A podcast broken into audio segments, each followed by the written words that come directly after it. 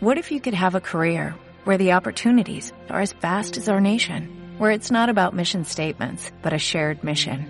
At U.S. Customs and Border Protection, we go beyond to protect more than borders, from ship to shore, air to ground, cities to local communities. CBP agents and officers are keeping people safe. Join U.S. Customs and Border Protection and go beyond for something far greater than yourself. Learn more at cbp.gov/careers.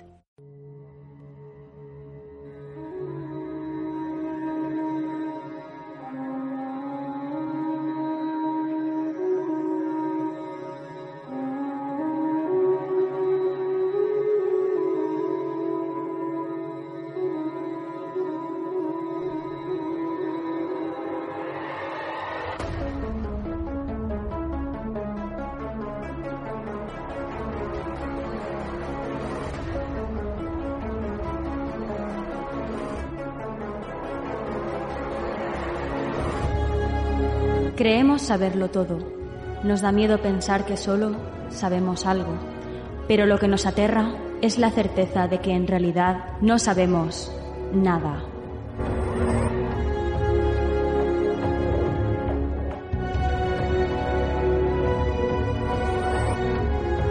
Sígueme por los canales que atraviesan la oscuridad. Remaremos sin descanso.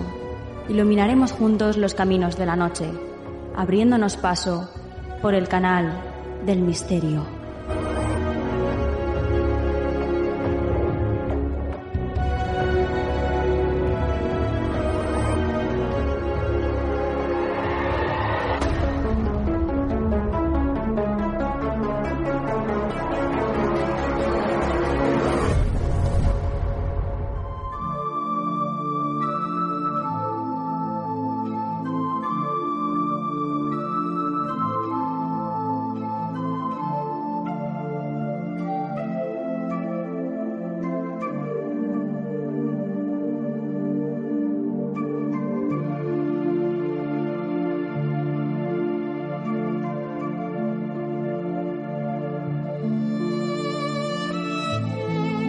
Buenas noches, soy Nuria Mejías y esto es Canal del Misterio.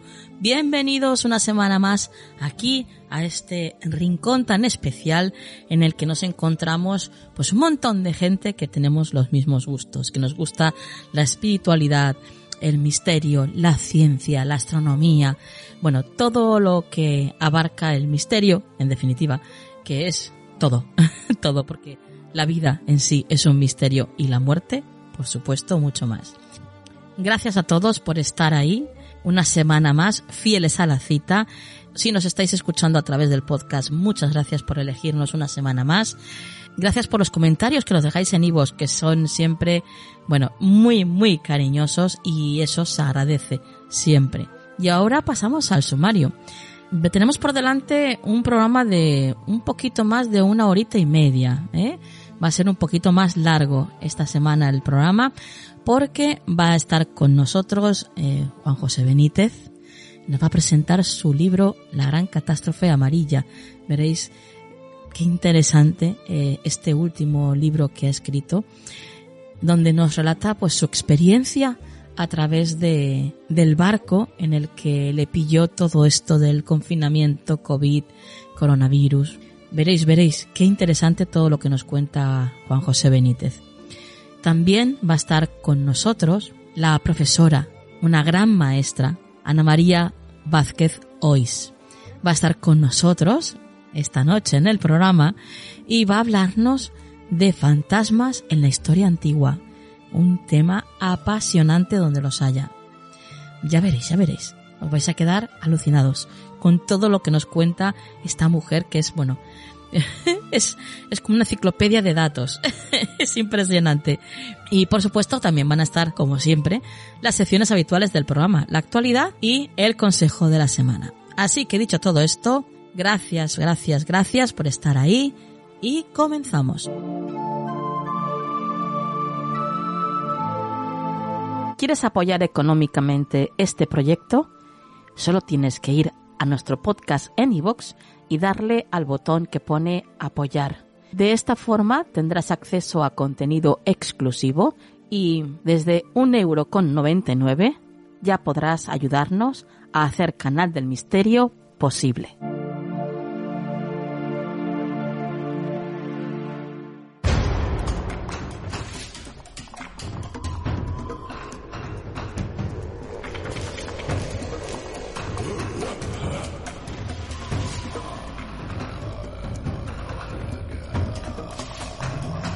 Hoy tengo el enorme placer de dar la bienvenida al programa una vez más, aquí a Canal del Misterio, a una de esas almas especiales que he tenido el privilegio de conocer primero a través de su obra y luego en persona.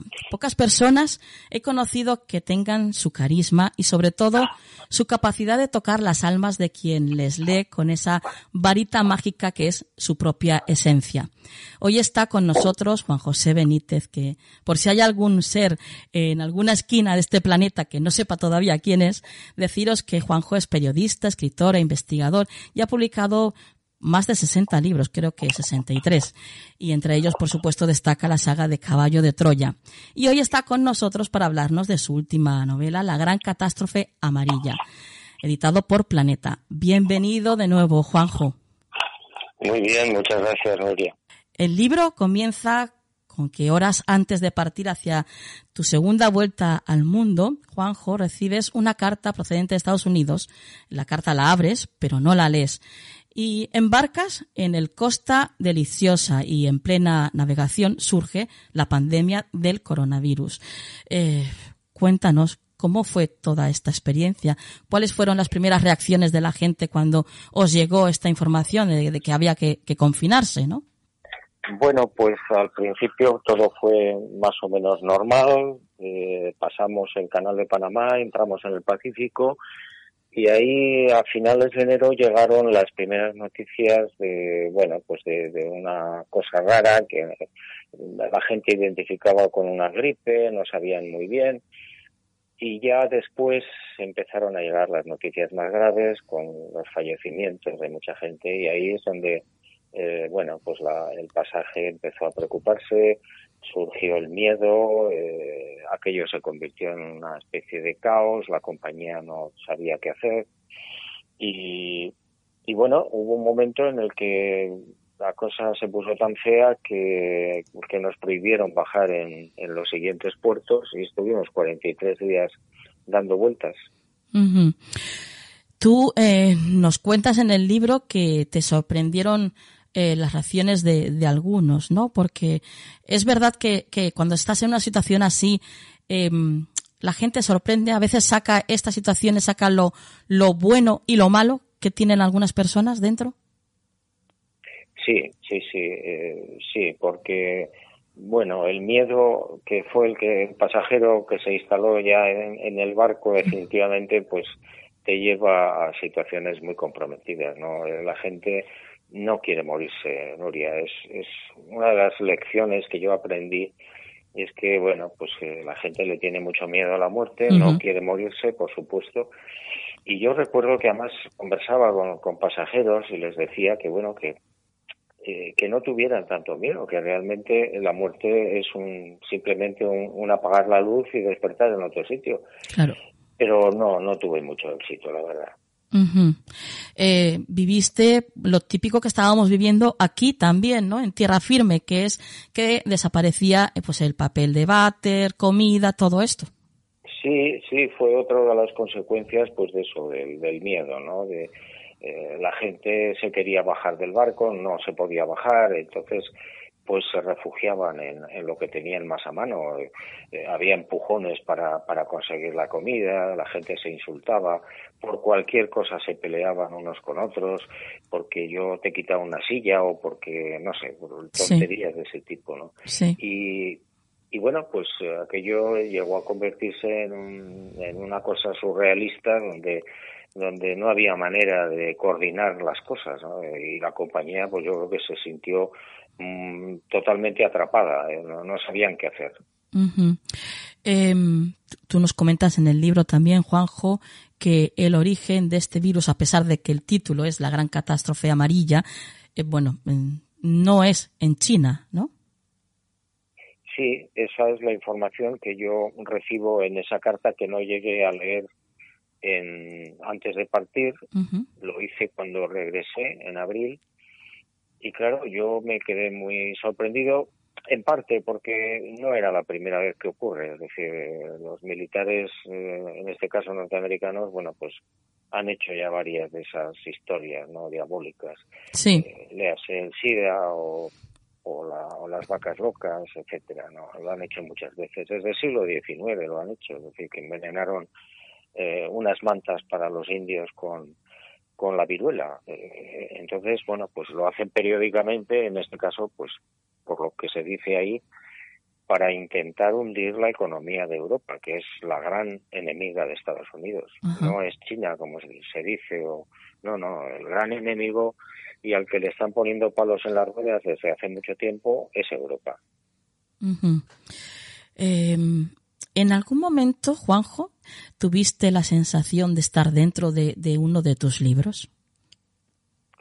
No, no, la verdad es que en esos momentos, bueno, yo tomaba notas de todo, como siempre, en los cuadernos de campo que llevo a los viajes, en las investigaciones, pero mm, no tuve sensación de, no sé, de, que aquello es que estábamos en una burbuja eh, y es muy es muy distinto a estar en, aquí en España eh, padeciendo el problema de una manera tan brutal ¿no? después ya cuando pasó el tiempo yo me di cuenta de que aquello había que sacarlo a la luz pues porque era una experiencia fue una experiencia eh, que puede ser útil para mucha gente sí sí sí sí sí em, nosotros sabemos Juanjo que que todo forma parte del gran plan, ¿no? Aunque esto, bueno, pues haya partido de Estados Unidos. Eh, mm, este virus, ¿piensas, como pensamos mucho, que también ha sido un gran maestro para muchos? Pues yo creo que debería ser una lección, pero no sé, no estoy seguro de que la gente aprenda realmente de lo que está pasando. ¿eh? Debería ser una lección, una lección de humildad, una lección de, de sentido común, ¿eh? Eh, que la gente pues eh, evalúe lo que tiene a mano y que y que sepa vivir, que es de lo que se trata. Pero yo creo que en el momento que se desaparezca el virus, que va a desaparecer, pues volveremos a las andadas, ¿no? Ajá. Em, háblanos de herramientas, Juanjo, herramientas para combatir esta situación. la espiritualidad sería eh, esa gran herramienta a la que nos tenemos que, coger cuando, cuando pasan estas, estas cosas tan fuertes que nos, nos noquean, ¿no? De repente.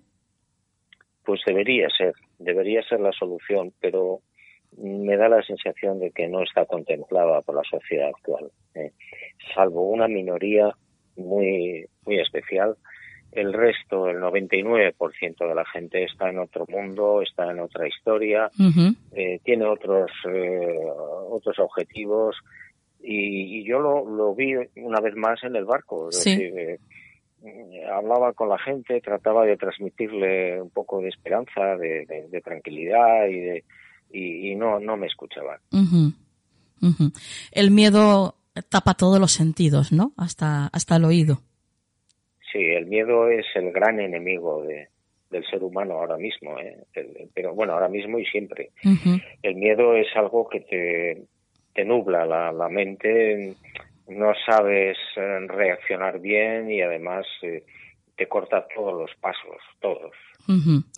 Y no es por meter más miedo, pero eh, sí que tenemos que hablar que, eh, bueno, pues nos dices que, que dentro de, unos años, pues mm, vamos a poder pasar por una situación todavía peor que esta, porque, bueno, nos viene, por lo visto, algo muy grande, que además que tú ya nos adelantaste en tu libro GOG, ¿no, Juanjo?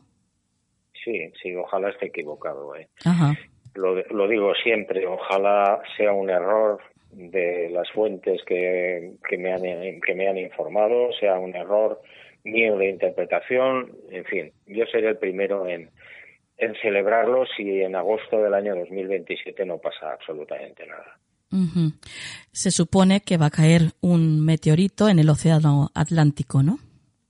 Exacto, sí. Según las informaciones que yo tengo, sería una roca del tamaño del monte Everest o un poco más, unos 11 kilómetros, y claro, el impacto sería brutal, eh, provocaría un deslizamiento del magma del interior de la Tierra hacia las antípodas, provocando una erupción volcánica en cadena. Y eso provocaría a su vez pues una oscuridad en la Tierra durante bastante tiempo. Y eso a su vez provocaría, entre otras cosas, entre otros males, pues el descenso de las temperaturas a 15 o 20 grados bajo cero, la desaparición de la ganadería, la desaparición de la agricultura y el caos generalizado, donde no habría orden, ni concierto, ni gobiernos, ni policías, ni estados, ni comunicaciones, ni combustible, ni electricidad, nada. Bueno, pues esperemos, esperemos que, como bien dices, ojalá estés equivocado y no, no ocurra, no tenga que ocurrir esto. Eh, Juanjo, también nos hablas en el libro de una voz que te susurra durante el viaje. Eh, cuéntanos, ¿qué te dice esa voz?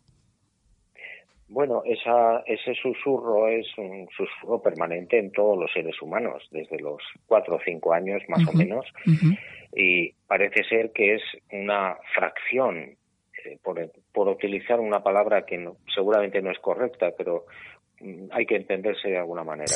Es una fracción del Padre Azul, del buen Dios, que se instala justamente en la mente humana y le acompaña hasta el final de, su, de sus días y después también. Entonces, esa chispa es la que susurra, susurra mm, de vez en cuando y, y te orienta, te aconseja, te dice o te consuela, ¿no? Y en el caso mío, pues yo lo escuché, vamos, la escuché bastantes veces, pero no le presté la debida atención, pues porque no entendía, ¿no? por qué me susurraban esas cosas. Después sí, después ya lo entendí, claro. Y estaba relacionado con, con tu mujer, con Blanca, ¿no? Exacto, sí.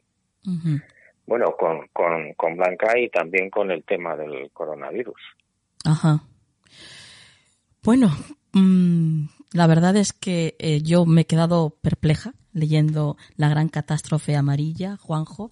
Es un libro que, desde luego, no solamente puede ayudar a la gente eh, por todo esto que estamos pasando actualmente, sino yo creo que en cualquier situación de estas difíciles, ¿no? que muchas veces pasamos a lo largo de, de nuestras vidas. Y, y, ya para terminar casi casi la entrevista, Juanjo, quiero que nos traslademos a la última entrevista que te realicé, algo más hace de, un año aquí en Valencia. Una entrevista en la que te conté pues los mensajes que había recibido de mi perro León una vez fallecido. Y tú me planteabas una pregunta y me dices que, bueno, pues que si, tengo ese contacto con León, que por qué no le pregunto dónde está ahora mismo. Y, y quiero comentarte pues que obtuve una respuesta de León. Paso a contártela, ¿vale? Muy bien. Al día siguiente, bueno, esa misma noche que tú me dices eso, yo planteo la pregunta a León y al día siguiente pues salíamos de viaje hacia Huesca a la ermita de San Benito Dorante, que bueno, como ya saben los oyentes, para mí es un lugar muy especial y al que le tengo que agradecer mucho porque bueno, pues eh, una dolencia que tenía en la rodilla durante años, pues mm, a raíz de estar ahí tomé conciencia de por qué lo tenía y, y se me fue. Eh, desapareció. El caso es que iba a agradecer esto y cuando llegamos allí, llegamos con el coche y había llovido recientemente, el terreno pues estaba con barro y lo típico antes de salir del coche, pues miras dónde vas a pisar, no haya pues eso, barro o algún charco. Y, y bueno, pues eh, miré, miré hacia el suelo y ahí de repente vi que algo brillaba y bueno, evidentemente me llamó la atención. Y ah, bueno, pues era, era un coletero dorado. Lo que pasa que lo especial de ese coletero es que estaba doblado de tal forma que, bueno, pues era el símbolo del infinito, el lemniscata. Eh, eso, eso me llegó de una manera eh, brutal. Eh, supe que era la contestación de León a mi pregunta esa noche de, de dónde estaba él ahora. Para mí era pues me estaba diciendo con un símbolo, ¿no? Eh, que estaba en, pues eso, donde no hay principio ni fin, donde el presente es eterno, donde no hay límites y, y donde mm, todo permanece, ¿no? Así que esa fue la, la respuesta que recibí de León. Muy bien. Pues eh, me alegro muchísimo, la verdad. Yo tengo mis dudas, ya te lo comenté en cierta ocasión, sobre si hay cielo para perros o para mascotas. Y bueno, he recibido algunas señales, ¿no? Y en el sentido de que sí las hay. Pero bueno, sigo dudando, pues porque me parece que el alma humana es muy muy diferente, muy distinta, ¿no? Al alma de, por ejemplo, de los perros. De hecho, tengo que contarte, además, algo que yo no, bueno, lo hago, la verdad es que solamente lo hago cuando te voy a entrevistar a ti. No sé por qué, pero mm, me sale hacerlo así. Cuando me estoy preparando la entrevista, siempre cojo el libro del que te voy a entrevistar, ¿no? Y, y lo abro al azar, preguntando, pues por, pues no sé, si hay algún tema que a lo mejor no haya puesto en la entrevista y que tenga que preguntarte, alguna pregunta que tenga que, preguntarte y no lo haya hecho ya, eh, no lo haya puesto ya en la entrevista que me estoy preparando. Y, y antes de hacerte esta entrevista, lo he hecho con esta, con este libro, con la gran catástrofe amarilla. Y tengo que, tengo que decirte que he abierto el libro al azar y se me ha abierto en la página 217, que justamente es cuando tú cuentas la experiencia que tienes con tu perro, Thor, y donde preguntas si hay cielo para perros. Ah, qué interesante. me he quedado un poco choqueada. Se me han puesto los pelos de punta, tengo que decírtelo, Juanjo. Y, y me he quedado muy sorprendida, la verdad, y tenía que decírtelo. Muy bien, qué interesante. Sí, me he quedado, la verdad es que absolutamente noqueada, la verdad. Porque, bueno, pues, eh, bueno, sabemos que la casualidad no existe, como tú muy bien dices, ¿no? Durante muchos años he estado diciendo eso y bueno, pues ahí lo dejo. Juanjo, eh, ¿algo más que quieras comentar a la gente para esta temporada que estamos viviendo, esta situación que estamos viviendo? Pues hombre, yo creo que lo único es que, que conserven la calma, que sean optimistas y que esto no creo que tarde mucho en desaparecer. Y que ese meteorito que no llegue nunca y que no llegue nunca. Juanjo, muchísimas gracias por haber estado con nosotros una noche más. Gracias por compartir tu luz con todos nosotros como siempre y por seguir ahí al pie del camino, a pesar de todo y por todos. Mucha fuerza, mucha luz para ti y, para Blanca y ya sabes que, que os quiero muchísimo. Muchas gracias, Nuria. Un, abrazo. Muy fuerte. Gracias.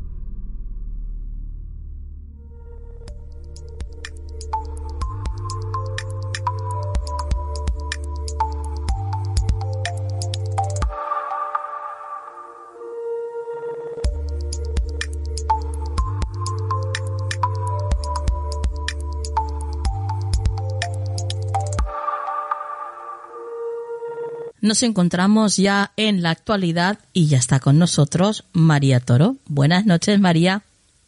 Buenas noches, Nuria. Comenzamos con el primer titular que nos traes y dice lo siguiente. Este mes veremos hasta cinco planetas en los cielos. Así es, se trata de Marte, Júpiter, Saturno, Venus y Mercurio. Y esta información viene dada por Rafael Bachiller, director del Observatorio Astronómico Nacional. Y comenzamos con Marte, que aunque se está alejando poco a poco de su mejor posición que fue el pasado 13 de octubre, todavía podremos disfrutar de su brillo casi anaranjado, ya que lo seguiremos viendo alto sobre el horizonte durante la mayor parte de la noche, y nos aconsejan observarlo muy especialmente en conjunción con la luna gibosa, en la noche del miércoles 25 al jueves 26 de noviembre, ya que ambos estarán a unos 5 grados de distancia aparente, algo así como el tamaño de nuestro pulgar visto con el brazo extendido hacia el cielo. Por su parte, a Júpiter y Saturno podremos verlo cada día más próximos uno del otro, pero no será hasta el próximo 21 de diciembre que esto llegará a su máxima expresión, serán visibles por el sudoeste durante la primera parte de la noche y para reconocer a Júpiter es el que se encuentra más al oeste, es decir, a nuestra derecha, y el más brillante de los dos. Formarán una estampa muy bella con la luna creciente en la noche del 18 al 19 de noviembre. Pero no serán los únicos porque Venus continuará brillando por el sudeste antes del amanecer y cercano a la estrella Espica, la más brillante de Virgo.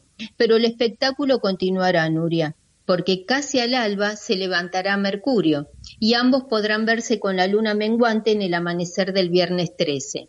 Eso sí, para ver a Mercurio habrá que alejarse de la contaminación lumínica y situarse en un lugar donde el horizonte pueda verse libre de obstáculos, ya que el pequeño, porque es muy pequeño Mercurio, solo se elevará poco más de 5 grados sobre la línea del horizonte antes de que desaparezca con el alba. Así que apuntaros esta fecha si queréis disfrutar de un momento mágico. Pues apuntaditas quedan, fenomenal. Y continuamos con las piedras Rai, María, las extrañas monedas de piedra de Yap. Sí, Nuria, esto transcurre en Micronesia y según la leyenda, hace 600 años, un marinero de la isla Yap llegó a Palaos, encontró piedra caliza, una roca que no existía en su isla, la importó como piedra preciosa y con el tiempo se convirtió en la divisa principal. Según informa National Geographic, un nuevo estudio data estas monedas al año 1000, es decir, son más antiguas de lo que se pensaba. Al principio estas piedras se tallaron en forma de pez. De hecho, Rai significa ballena en su idioma aunque eh, se impuso la forma de disco por ser más fácil de transportar, ya que en el centro de las piedras eh, se hacía un agujero y se colocaba un tronco eh, que se cargaban a hombro hasta la balsa. A cambio, los isleños de Palaos recibían cuentas para collares de vidrio, ya que ese material no existía allí. Además le daban cocos y copra, la pulpa seca del coco de la que se obtiene su aceite. Todo era armonía hasta que en 1871 el capitán David O'Keefe, un irlandés radicado en Estados Unidos, naufragó, los yapeses lo trataron muy bien y él a cambio los ayudó a adquirir unas piedras, eh, eh, adquirir, perdón, estas piedras facilitándole herramientas de hierro. Pero al ver su valor, se trajo herramientas de hierro desde Hong Kong y comenzó a tallar piedras más grandes para comprar copra y pepinos de mar que luego vendía en Asia. Sus monedas podían llegar a ser discos de tres metros y medio de diámetro y cuatro toneladas de peso, lo que provocó una inflación gradual. Al ser más fácil su producción, su valor disminuyó respecto a las más antiguas y pequeñas, pero lo más curioso de esta historia es que el capitán O'Keefe no le fue nada mal. La riqueza le permitió ser dueño de una isla de la que se consideró rey y su emblema era una bandera estadounidense sobre las letras OK. Así que Madre Mía. Eh, hay una película llamada Su Majestad de los Mares del Sur, protagonizada por Bart Lancaster, que da cuenta de esta historia. En cuanto a las piedras Ray, se usaron en la vida diaria hasta que adoptaron el dólar a principios del siglo XX. Sin embargo, esto no impidió que a día de hoy se utilicen en intercambios sociales como tratados entre jefes, herencias o matrimonios y son un símbolo nacional. Bueno, bueno, qué curioso, qué curioso. Eh, María, tus vías de contacto. Sí, os dejo mi Twitter que es arroba María. Compañera, hasta la próxima. Hasta la próxima, Nuria.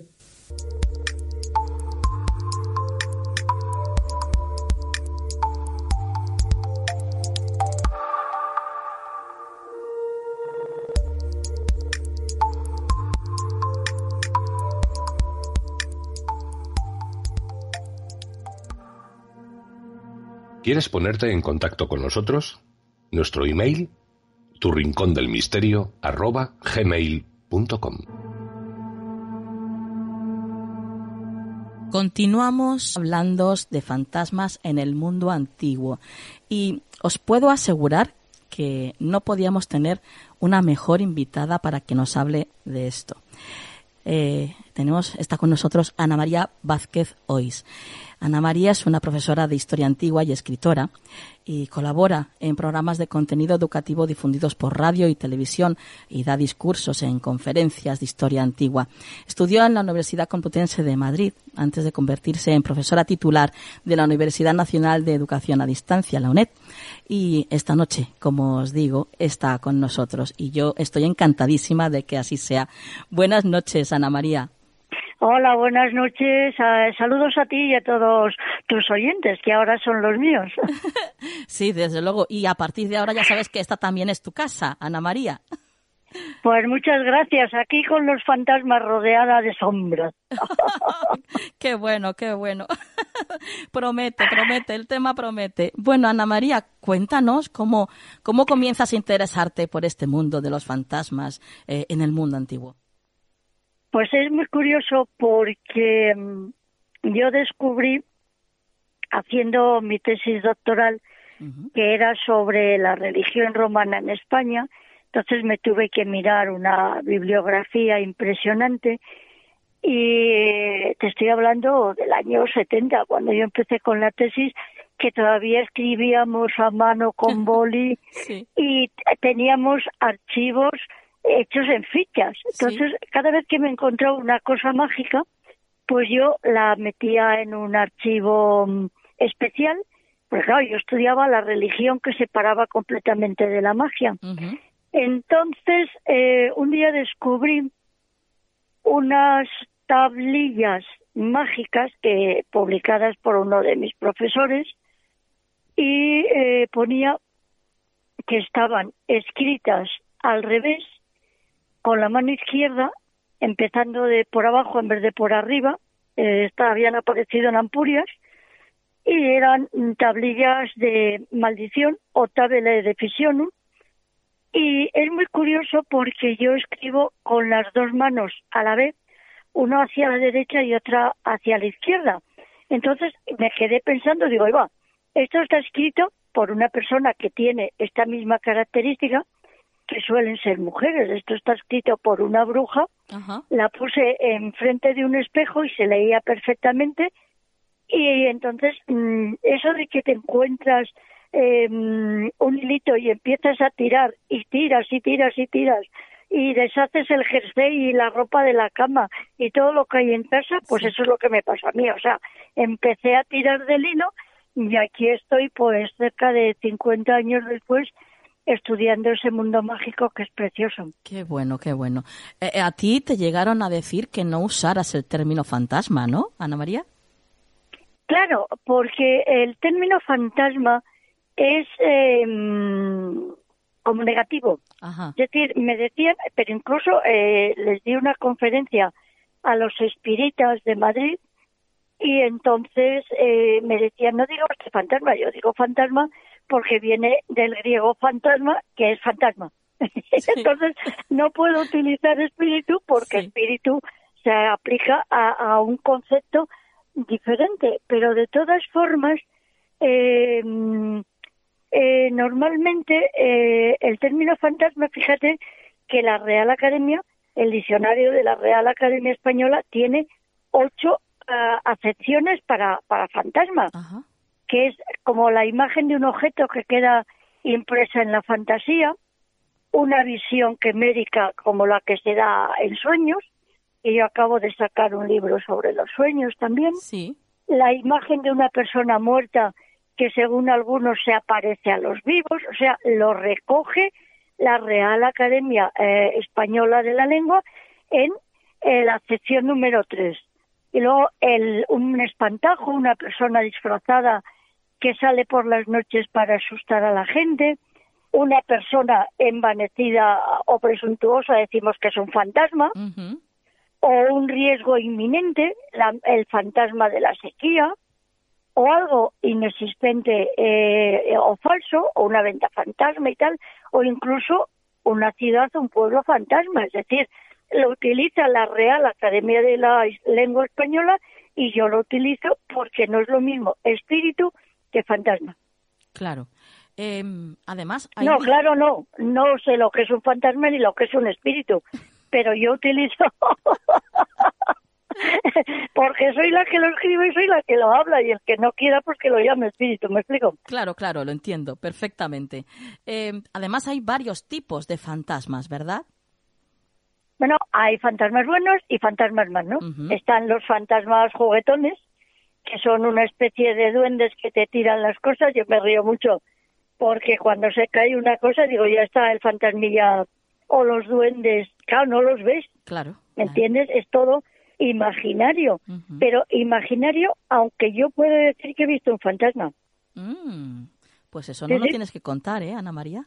Pues lo he contado muchas veces y no me importa repetirlo porque además fue muy curioso. Fue viniendo, yo vivo en el número 13 de una calle y venía eh, cargada con dos bolsas, una en cada mano, del supermercado que está cruzando la calle y de repente vi a dos niños que jugaban al lado de un abuelito que iba delante de mí empujando un carricoche y yo pensaba qué divertido, un abuelito con tres nietos y además dos niños que son exactamente iguales, uno con pantaloncito azul y otro con pantaloncito rojo, pero a ver cómo lo sobrepaso que me pueden empujar. Yo venía con una bolsa del supermercado en cada mano y era una tarde de verano como a las seis o a las siete de la tarde, completamente de día.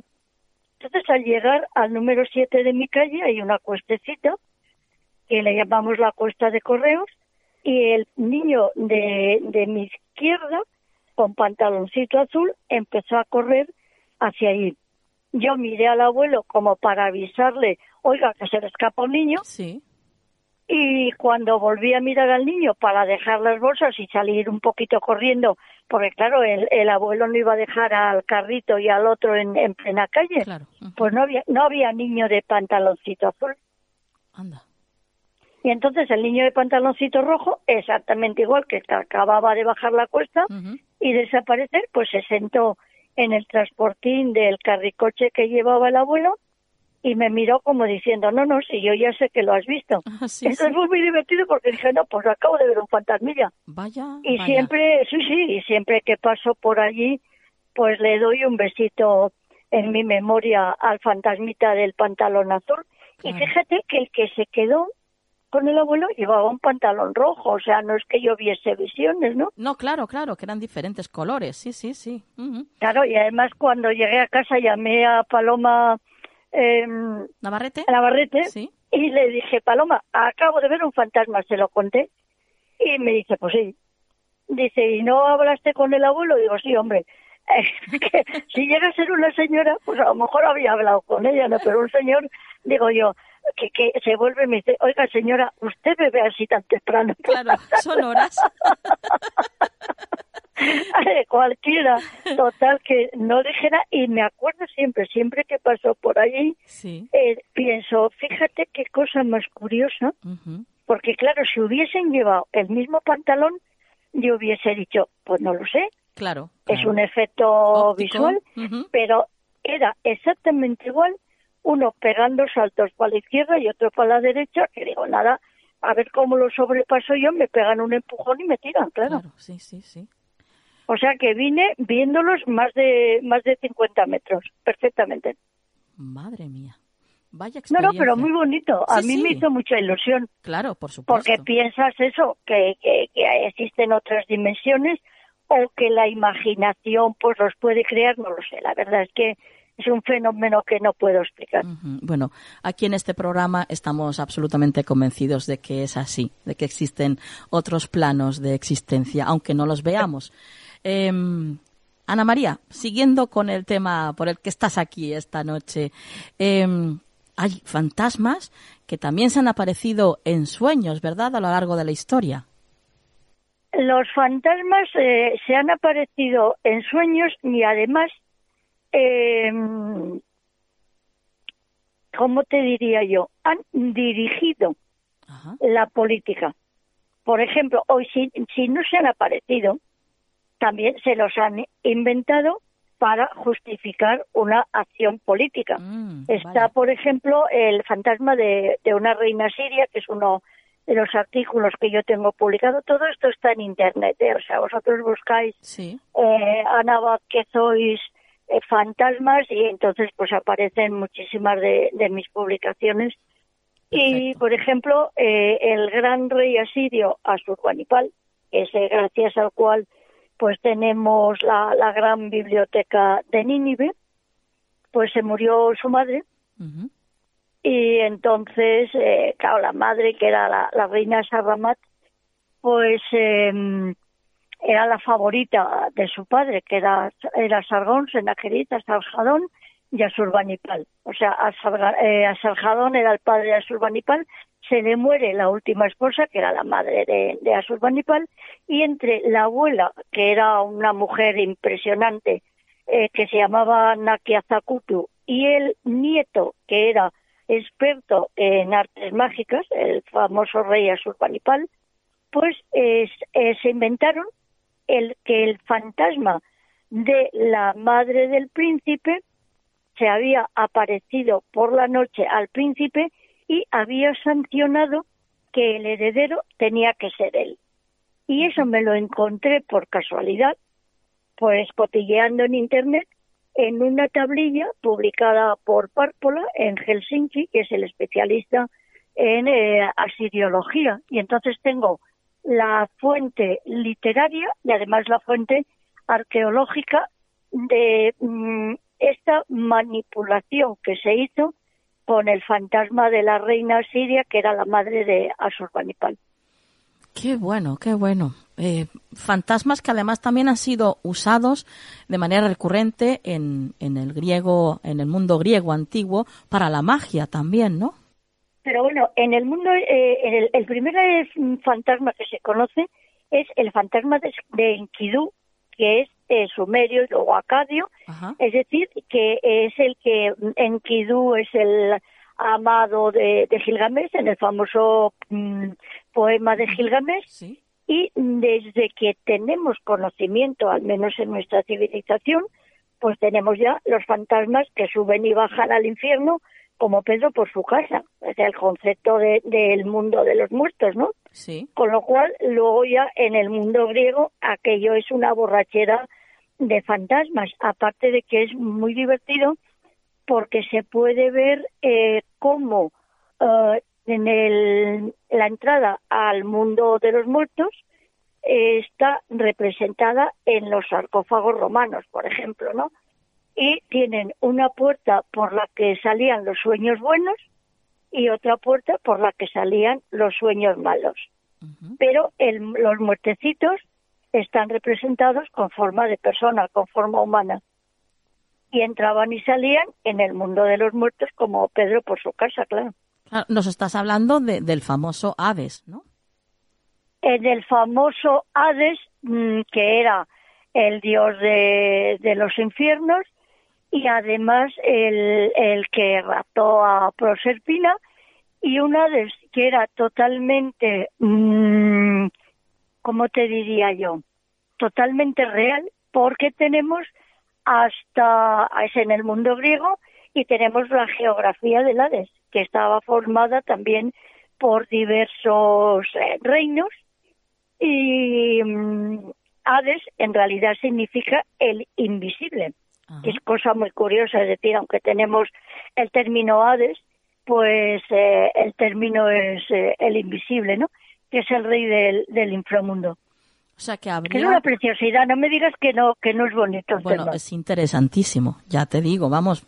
Eh, o sea, me estás diciendo que hay un mapa del Hades, ¿no? De, esa... Sí, sí, perfectamente. Además, si tú pones en Internet y nuestros oyentes ponen en, en Internet mapa del inframundo griego, mapa del Hades, se lo encuentra perfectamente.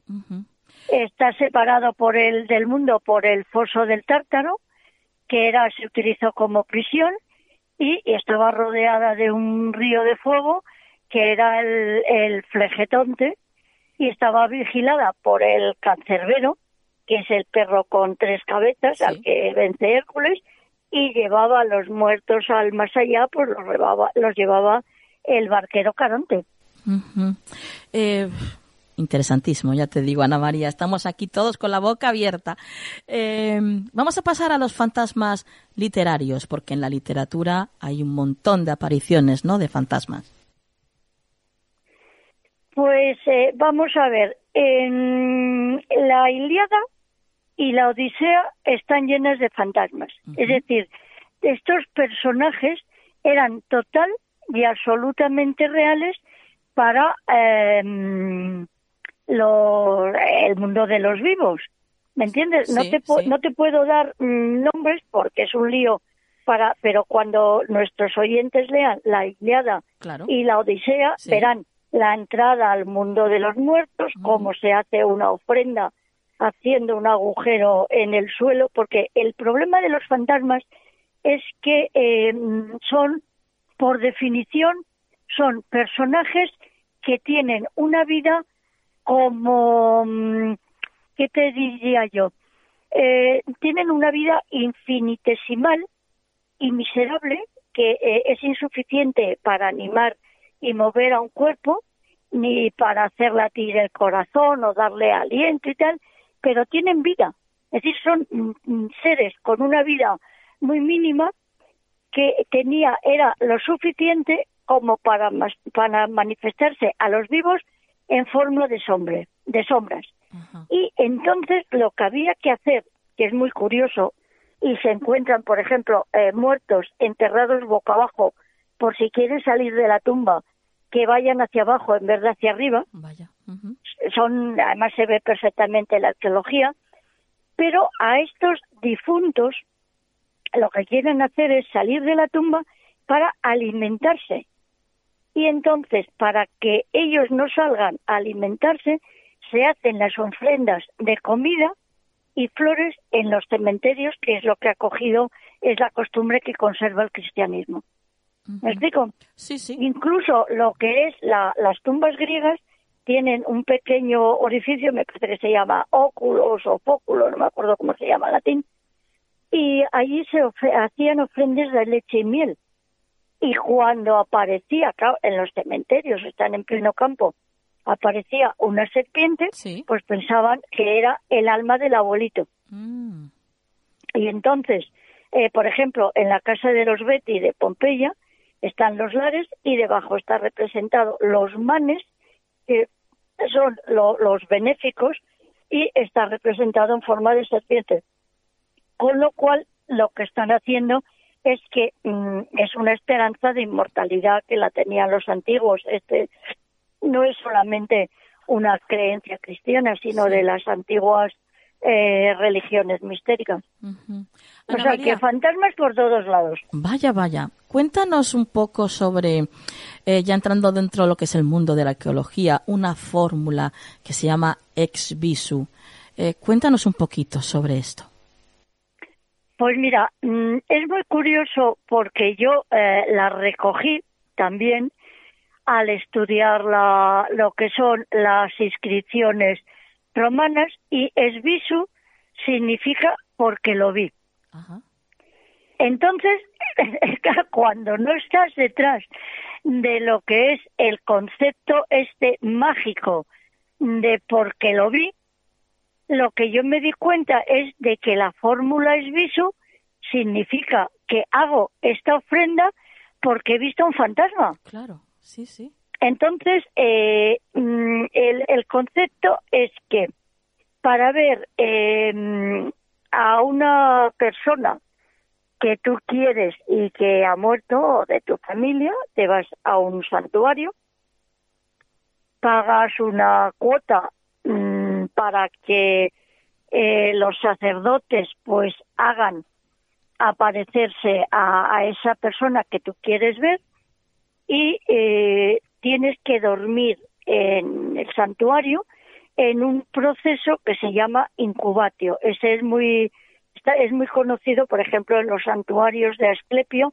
donde iban a, mm, a pedir eh, al Dios, que es el Dios de la medicina y de la salud, una fórmula para ah, pues resolver un problema de salud física o mental que puede ser pues cualquiera de los que tenemos en cualquier momento, ¿no?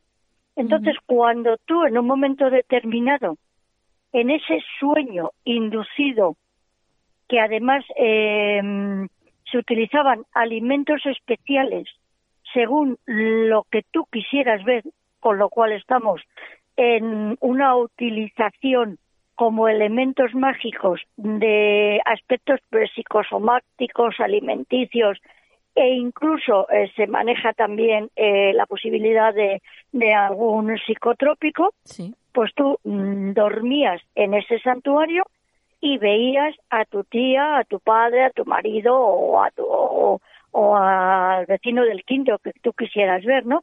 Incluso está recogido, por ejemplo, que en el principio de la Eneida, eh, la reina Dido eh, tuvo un sueño en el que se le aparece su, su marido Siqueo, está recogido en, en la fundación de Cartago, y le dice a Dido que huyó y que porque le, le van a matar, a él le mataron porque querían su tesoro, y él le dice dónde está el tesoro, ella huye y en esa leyenda pues eh, recoge a unas sacerdotisas de, de Astarte en la isla de Chipre y llega al norte de África y funda Cartago comprando parte del territorio a un, al rey, a un rey de los nativos. Es decir, que ese mm, fantasma luego se lo encuentra Dido en, eh, en, la, en la Eneida eh, y pasa de Eneas que la ha engañado y que es un sinvergüenza y la ha engañado para para pues, pues aprovecharse de ella, ¿no? Y vivir en Cartago a cuerpo de rey. Con lo cual los hombres quedan fatal. Pues sí, la verdad. Seguimos hablando de fantasmas aquí en el, mundo antiguo con Ana María Vázquez Ois y, nos metemos en, en, el mundo de la necromancia y los oráculos de los muertos, porque también se ha utilizado a los fantasmas para adivinar el futuro, ¿no? Claro, es lo que te he dicho, es decir, lo que eh, evidencia que no nos damos cuenta, y yo me di cuenta al leer un artículo, es que lo que estaban haciendo era un acto de necromancia. Era llamar a los muertos para que apareciesen. Entonces, eh, a los muertos que hay que hacer, alimentarlos porque no tienen fuerza. Entonces se hacía un sacrificio de matarles una oveja, hacer un agujero en el suelo. Normalmente se hacían las encrucijadas, por eso ahora mismo en las encrucijadas suele haber una cruz, que es un crucero, como para cristianizarlas. Sí, sí. Es muy curioso, claro. Pero es el lugar donde estaba mm, dedicado a la diosa de las encrucijadas, que es Hécate, que en realidad es la Diana subterránea, que Diana es al mismo tiempo la diosa del cielo, de la tierra y del infierno. Y también tengo mm, dos eh, tomos publicados hacia 1992 o por ahí en la UNED sobre el culto de Diana en España, que era la principal divinidad romana en España, que a mí me llamó mucho la atención porque yo esperaba la triada capitolina, claro. Claro. Y resulta que, claro, me tuve que escribirme dos libros a ver si entendía algo. Entonces vi, no, no, vi, vi la que era la manipulación de un personaje sí que en realidad era una diosa del cielo, de la tierra y del infierno. Era una triple divinidad con unos poderes impresionantes que luego en la Edad Media pasa a sus sacerdotisas, pasan a ser directamente lo que se denominan brujas, es una de las teorías, porque las echan al campo. Es decir, Diana no era la diosa de, de las brujas y de los muertos simplemente, era la no domada, porque no se quiso casar, no quiso someterse al varón en la, en la cultura griega, porque perdía toda la capacidad, digamos, ¿no? Sí. Era una diosa oriental, totalmente feminista, o sea que ya has bueno. visto que llegamos siempre a la misma conclusión de mujeres poderosas Sí. que no quiso someterse al hombre, entonces la expulsaron de lo que es la, la sociedad porque no quiso someterse al varón y la echaron a las marismas, a los pantanos y a los bosques. Y encima me la convierten en matadora de animales cuando en realidad era una diosa protectora de los animales, o sea, todo al revés. Fíjate. Sí, sí, sí. Claro, eso me lo encontré en Roma, que, que es la, la copia de, del personaje griego. Tuve que seguir tirando del hilo y decir esto no me cuadra, no me cuadra, no me cuadra. Y llegué a los conceptos griegos, que había diosas de los bosques y tal, pues eh, por influencia anatólica, que y también tenemos en Persia el mismo personaje, ¿no? O sea que está muy extendido. Qué bueno. Diosa de la magia y diosa de los fantasmas, obviamente. Oye, Ana María, cuéntanos, eh, cuéntanos una historia que, que tienes tú por ahí de, de dos viudas que ayudan eh, a sus maridos desde el más allá. Bueno, a las que los maridos ayudan a las viudas. Una, una os la he contado ya, que Sí. es el personaje de Dido, Sí. pero otra es eh, una inscripción que la tengo también eh, publicada, se llama, la pueden encontrar nuestros oyentes en, en internet, se llama La Estela de la Confusión, y es muy curioso porque eh, la estuve buscando durante muchos años y por fin me la encontré en el Museo Arqueológico de Cantabria, en Santander Ajá. y es eh, una inscripción de Neoria Habita, eh, se llama, y hace una mm, dedicación ex visu, precisamente, que está muy mal leído, yo me parece que he dado 14 o 15 em, lecturas, porque tenía, vi la inscripción y la fotografié, y resulta que encima de la inscripción me encuentro en relieve, alzado, la, una figura masculina, se veía que era masculina porque tiene unos atributos masculinos bastante evidentes, Sí. y entonces me la quedé mirando y digo, toma, este es el muerto. Ajá. claro, eh, claro eh, de esas cosas que dice, no me lo puedo creer, Ujú. pues no me lo puedo creer, pues sí, entonces claro, eh, directamente eh, esta estela, repito, está en el Museo de, de Santander, el Museo Arqueológico de Cantabria, pues ella da las gracias a su marido porque les resuelve un problema, es visu, porque le vio, Ajá. y lo hace representar como le vio, es decir, desnudo. Sí. Así que lo tenemos, es la única eh, inscripción o representación de un fantasma que yo conozco en la epigrafía romana. No sé si habrá más o menos, pero desde luego mm, es curiosísimo. Desde Y ya os digo que se puede, lo pueden ver.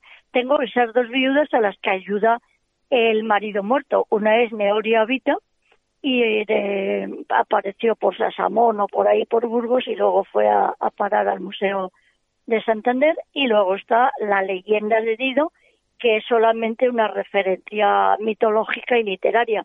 Es más real el fantasma español que el fantasma latino, si te das cuenta. Sí, sí, sí.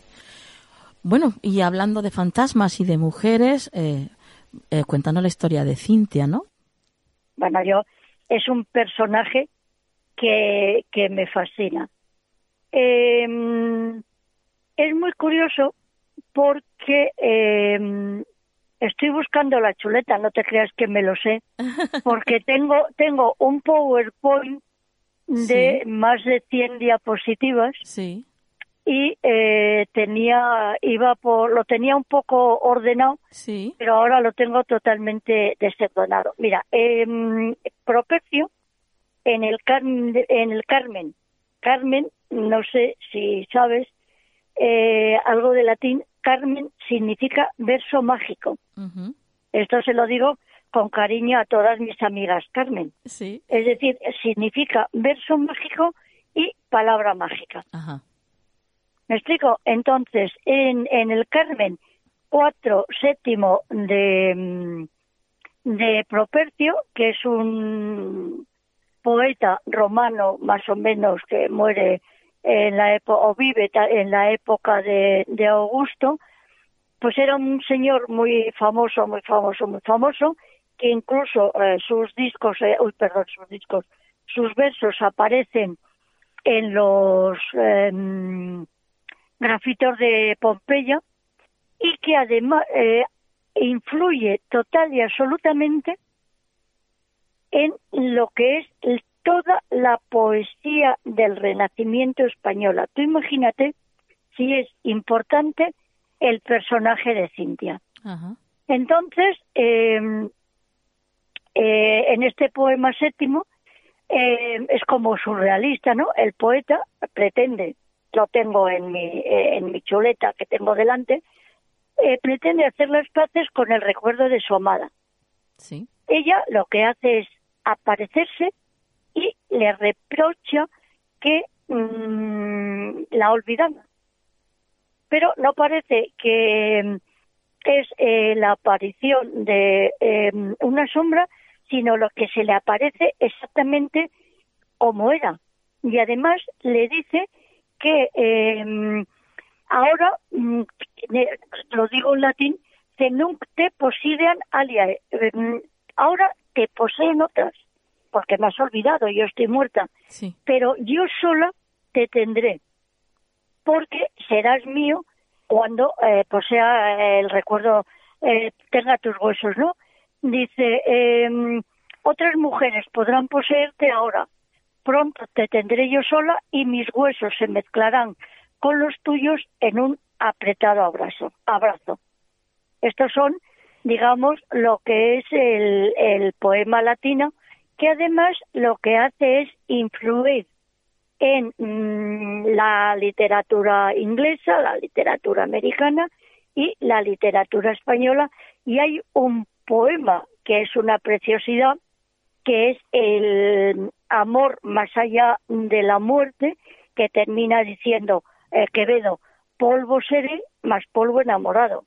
Mm. Cerrar podrán los ojos, mis ojos, la postrera sombra que me llevare el blanco día. Es de verdad, según eh, especialistas en literatura española, el soneto de amor más bello de la literatura española. Y termina diciendo, polvo seré, más polvo enamorado.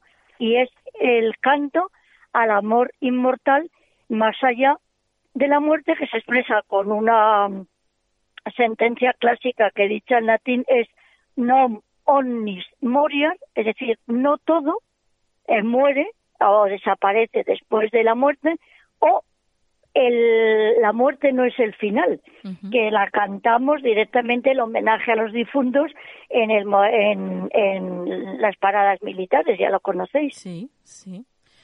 Claro, eso viene de Propercio y el amor eterno que influye directamente en todo lo que es la, la, literatura española del Renacimiento, y sobre todo en Quevedo. Qué bonito, qué hermoso. Pero precioso, precioso. O sea, vamos, yo eh, no me extraña que, que te guste el. Además, tenemos eh, Propercio Quevedo, está una publicación de María Azucena Gómez Otero.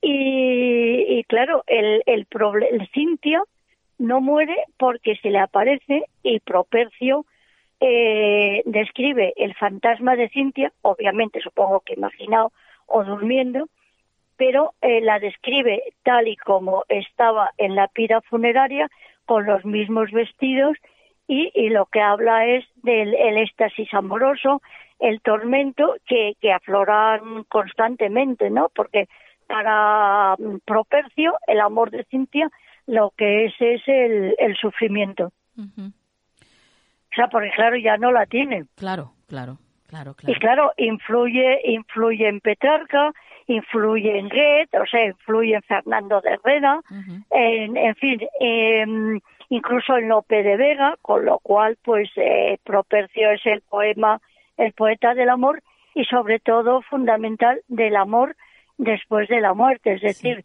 no omnis moriar cuando pierdo a mi amado, claro.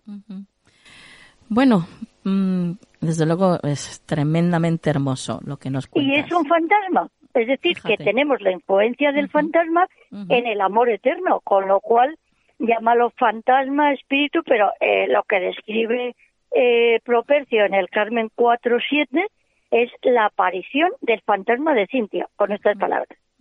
Y él la ve como si estuviera despierto, claro.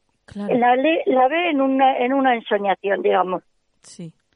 Bueno, pues ahora pasamos, Ana María, a unos fantasmas que desde luego no tienen nada de, románticos, que son pues fantasmas enfadados, ¿eh?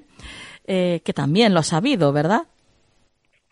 Vamos a ver, mm, el fantasma, según el rito cristiano, eh, os lo voy a contar en el cristianismo para que lo entendáis, ¿Sí? porque lo que se hace en el momento de la muerte es eh, la conducción del sacerdote con las plegarias para que el alma abandone el cuerpo en paz. Sí. ¿Qué es lo que pasa? Que los antiguos, ejemplos latinos, los griegos, creían que mm, el nacimiento estaba ah, fijaba el momento de la muerte. Lo llevamos todos en el ADN y ellos no lo conocían, pero eh, pensaban que tenían una vida fijada de adultos y cuando morían antes de pues una mujer de parto, un bebé que muere de, de, enfermedades de pequeñito, un accidentado, un señor al que se le condena a muerte y que le cuelgan o que le cortan la cabeza y tal, lo que hay son fantasmas resentidos que siguen en la tumba, aunque los hayan quemado o los hayan inhumado, siguen eh, en esa vida latente los años X que tendría que vivir hasta que su muerte fuese normal. ¿Me explico?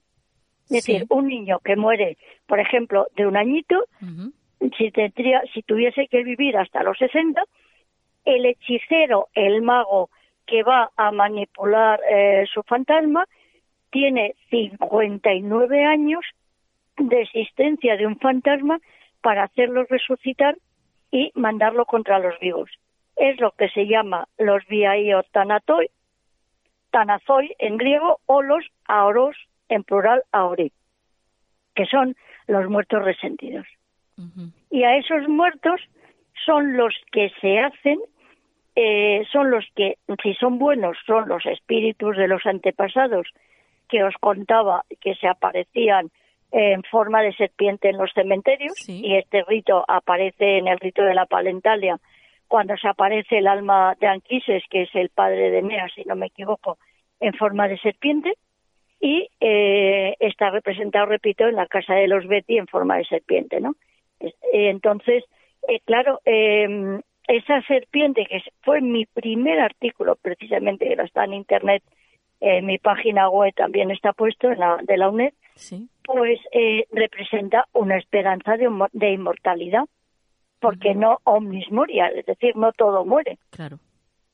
sino que mm, pervivimos en la tumba en forma de serpiente. Además, se suponía, y lo dice también Eliano, y ya lo recogí en, en este mi primer artículo, que debe ser como del 76 o 77, por ahí, del siglo pasado, pues eh, se pensaba que la médula espinal de los difuntos en la tumba se convertía en serpiente.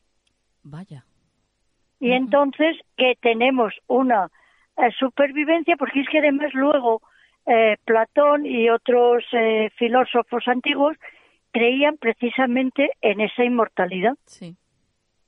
Y claro, los latinos lo que hacen es eh, hablar de esa supervivencia de, la médula espinal en forma de, serpiente, ¿no? Y sobre todo son muy importantes los ritos del entierro porque em, si no te entierran adecuadamente te conviertes en un vía iosanazoi o en un insepulto, con lo cual te apareces reclamando esa forma de enterramiento ritual que tenían que tener, pues se ve perfectamente que hay que hacer esos ritos, enterrarlos y esparcir eh, tierra sobre ellos ritualmente y encaminar el alma de, ese muerto hacia los lugares del de, hacia la geografía esta que os decía, y para que puedan eh, entrar y ser eh, admitidos en el, Hades, en el Hades, claro, porque si no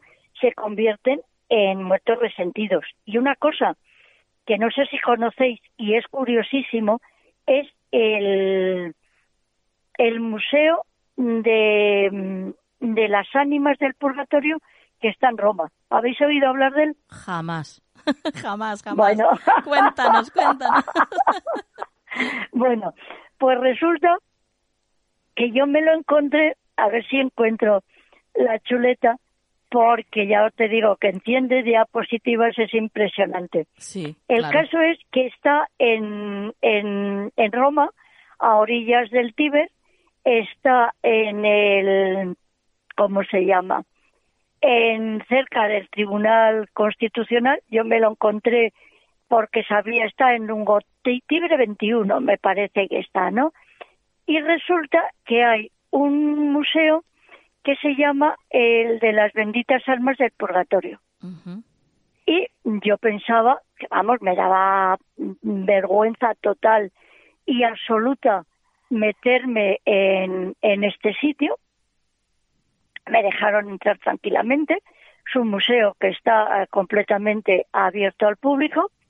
Y lo curioso es que es un sacerdote que recoge em, pruebas de eh, fantasmas resentidos que, que están en el purgatorio. Date cuenta que el purgatorio es un concepto que yo ya no sé si existe o no existe o está para los protestantes me parece que, que no existe, pero el problema es que eh, sí existe eh, o ya el Papa, uno de los papas eh, modernos, ha dicho que no existe, pero está recogido en este museo de Roma, que además es muy curiosísimo porque em, está em, en cajas de madera están restos y documentos de eh, la impronta, por ejemplo, de tres dedos de mm, una tal María Zaganti, una fotografía de un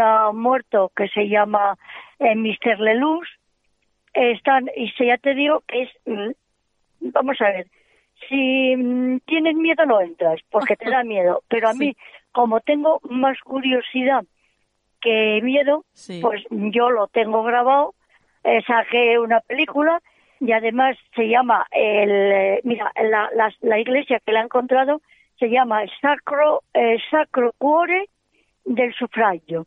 Y la dirección efectivamente es Longoteve de Prati 12 y está yendo hacia San Pedro por la orilla de donde está el castillo de Sant'Angelo y que mm, fue construido a finales del siglo XIX por el sacerdote francés Victor Jouet, aprovechando una capilla anterior para rendir eh, culto a las almas del purgatorio, porque en un incendio de el humo originó como una pareidolia, que es la, mm, sabes que es una mancha que asemeja a un rastro, a un rostro, perdón, y entonces él imaginó que veía un alma en pena que estaba eh, ardiendo en ese mm, incendio y entonces al cabo de un tiempo había reunido eh, unas 300 eh, pruebas de la existencia de estas almas en pena. Lo que pasa que me parece que expuestas quedan unas 12 o 13 nada más. Sí, Sí, yo estoy también viendo aquí que hay unos 15 testimonios y objetos que probarían... Sí, 13, 14, 15. estas visitas de, de, estas almas, ¿no? Que están supuestamente en el purgatorio a sus seres queridos para pedirles que recen por ellas, claro. Claro, y yo entré diciendo, no me van a dejar pasar, me identifiqué como profesor y tal, no me hicieron ni caso, dice, ahí tiene usted la puerta, o sea que debe... más de uno debemos ir a entrar. Yo lo publiqué, lo conté y cuando van mis alumnos a Roma dice, profe, que ya hemos estado viendo a, a las almas del purgatorio. Además que ya te digo que en todo el, en el altar central de lo que es la, la iglesia, pues tienes directamente una representación de lo que es el purgatorio fantástica, claro. Sí, sí. Bueno, bueno, qué interesante, Ana María. Nosotros estaríamos bueno, a mí es que me fascina el tema, ya lo sabes. Estamos aquí días y días escuchándote. Eh, pero bueno, Empecé a escribir un libro y me está saliendo tan gordo que estoy aburrida ya. Y no sé si lo publicaré. por porque favor, tengo sí. fantasmas en todas las civilizaciones sí. y aparecidos en sueño, ya te digo, en mi último libro que salió antes de, de la pandemia. Sí. De, y los sueños, sueños son. Pues claro, tengo gente que se inventa fantasmas y que los ha visto en sueño, como el maravilloso de Cintia, uh -huh. con lo que llevaba en la pila, en, en la pila uh -huh. funeraria. Bueno, pues es yo desde ya, el personaje. desde ya te invito, Ana María, a que nos visites de nuevo para que nos hables, nos presentes este libro, este último libro tuyo, y nos hables de los sueños y la, las, los fantasmas en ellos. Pues yo os hablo lo que queráis, ya sabéis que como estamos aburridos en casa, confinados, pues eh, me dedico a, pues no sé, a, a, releerme, a leerme, pero eh, a ver si preparo algún otro libro, pero también estoy harta, ya llevo más de 30. Madre Así mía, que, madre mía. pues a vuestra disposición y cuando queráis. Nosotros... Sobre todo para hablaros lo que es el concepto de magia. Claro. Para que la gente no tenga miedo, es decir, es en uh -huh. realidad es una energía. Correcto. Así es. ¿De acuerdo? Sí, y sí, ya sabéis, sí. las Cármenes, que vuestro mmm, eh, nombre significa palabra mágica, sí. que significa verso mágico, que es la energía que mueve el mundo, porque Dios creó el mundo con la palabra con Qué la bueno. palabra mágica. Sí, sí, lo primero fue el verbo, ya se dice, ¿no? Uh -huh. Ya, pero lo que pasa es que mmm, estaba suplantando a una divinidad femenina que era la gran, el antiguo monstruo en forma de monstruo marino y era un masculino tratando de parir por la boca.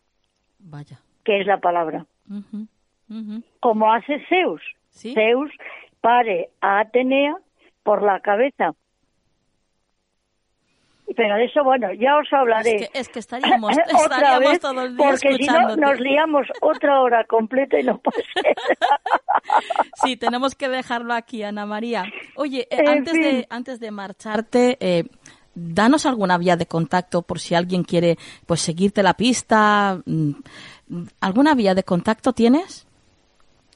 Vamos a ver, vía de contacto, eh, mm, directamente web, lo que tienen ejemplo. es poner, eh, no, mm, no entro en la página web hace mucho tiempo Ajá. porque, mm, eh, no sé, o sea, tengo un lío con los ordenadores que pa' qué. Sí. pero directamente eh, pueden hablar eh, cuando hagamos el siguiente programa pues pueden plantear alguna cuestión y yo encantada lo publico lo publicamos en la onda no Qué bien. porque si no el problema es que me pasaría toda la vida pues contestando problemas este preguntas de los oyentes y no estamos para esto Pues tienes toda la razón, Ana María. El que, quiera saber que el que quiera saber que estudie entonces que mire Ana Vázquez Ois en internet Sí, claro. y tiene cantidad de artículos míos que están publicados en la web y puede enterarse de todas estas cosas. Claro. Bueno, quiero que sepas, Ana María, que ha sido un tremendo placer el tenerte aquí, eh, una maestra como tú, el aprender contigo un montón de cosas que hemos aprendido esta noche y que, bueno, ya sabes, te emplazo a que nos vuelvas a visitar y nos hables de ese último libro que se titula eh, Los sueños, sueños son, ¿era? Y los y los sueños sueños son, que es una frase de de cómo se llama, de, oh, se me ha olvidado. del príncipe, eh, ¿cómo se llama? Calderón de la Barca, Jolines, que no me salía.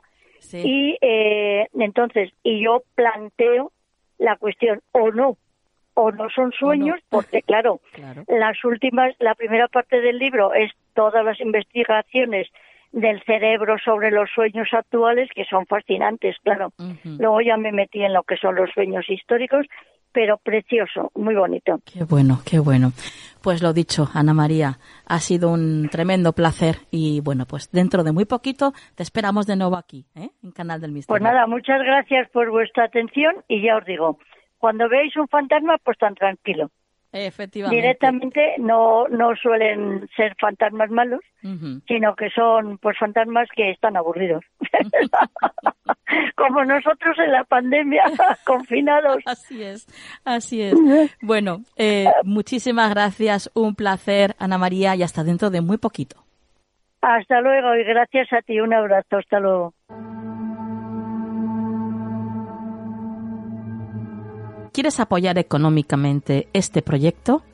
Solo tienes que ir a nuestro podcast en iVoox y darle al botón que pone apoyar. De esta forma tendrás acceso a contenido exclusivo y desde un euro con 99 ya podrás ayudarnos a hacer Canal del Misterio posible.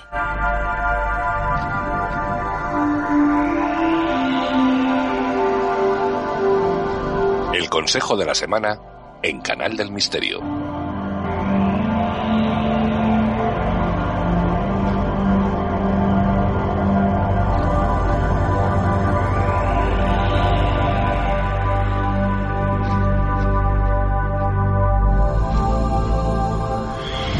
Qué bien, qué bien. Llegamos ya a este maravilloso rincón acompañados de Juan Perdomo. Buenas noches, Juan. Muy buenas noches y ya te adelanto, si me lo permites, que angelicales noches porque tengo aquí mi mazo del oráculo de los arcángeles. Sí. Que en principio no lo tenía previsto, pero como ellos son más listos que yo, eh, por una serendipia, una sincronicidad, pues acabo en mi mesa, entonces yo creo que no hay que descartar ese mensaje y hay que usarlo. Qué bien, qué bien, qué bien. O sea que esta noche, como nos dices, tenemos visita de Los Ángeles. Pues sí, ellos cuando quieren venir vienen y ya te digo, podemos no aceptarlos, pero nos perderemos un mensajazo seguro. Nada, nada, nada, de no aceptarlos, nada, que va, que va. Aquí somos todo oídos, Juan. Así que vamos a ver qué nos cuentan tus ángeles para esta semana que viene.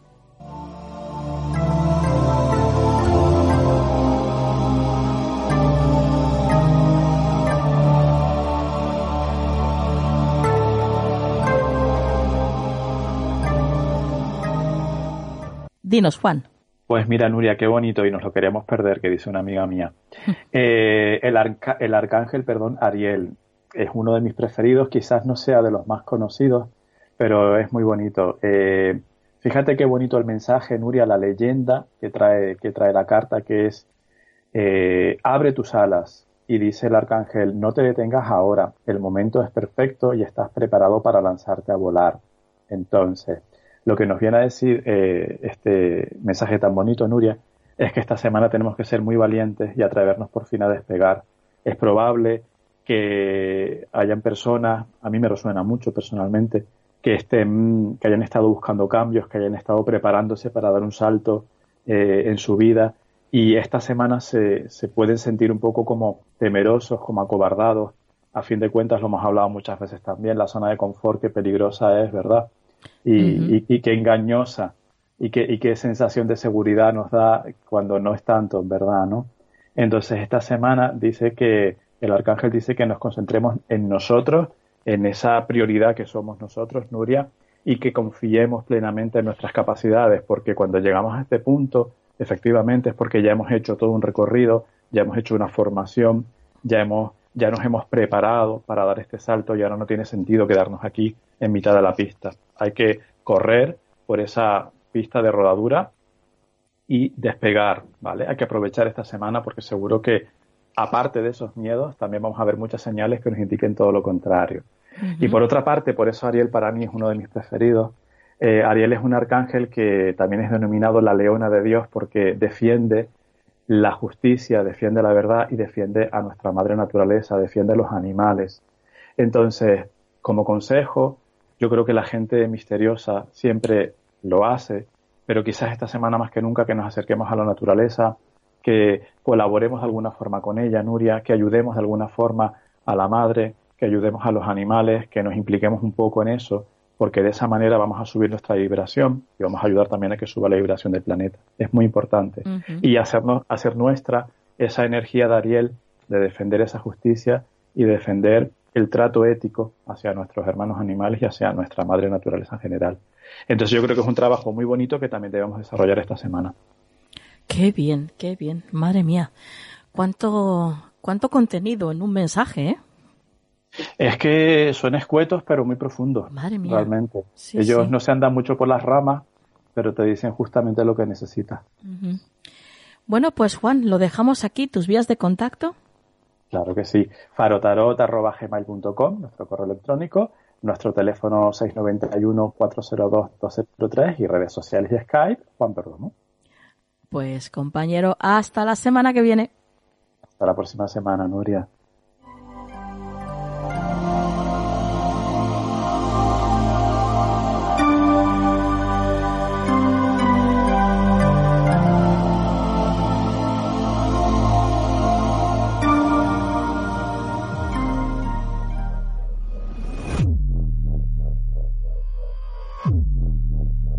Y hasta aquí el programa de esta noche, queridos oyentes, querida familia. Hasta aquí ha llegado Canal del Misterio.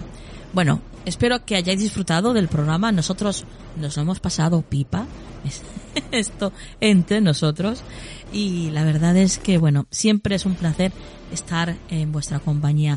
Gracias por descargaros nuestros programas a través de cualquiera de las plataformas de podcast en las que estamos. iTunes, Google, Apple, Evox, eh, Spotify también. Da igual desde cualquier lado que nos descargues, que nos escuches. Gracias por hacerlo. Y esperamos que estés ahí de nuevo la semana que viene. Porque nosotros, desde luego, sí que estaremos. ¿eh? Así que bueno, ahora ya os dejo con la frase de la semana. Ámate lo suficiente como para poder amar a quienes te rodean. Que la luz esté siempre en vuestras vidas.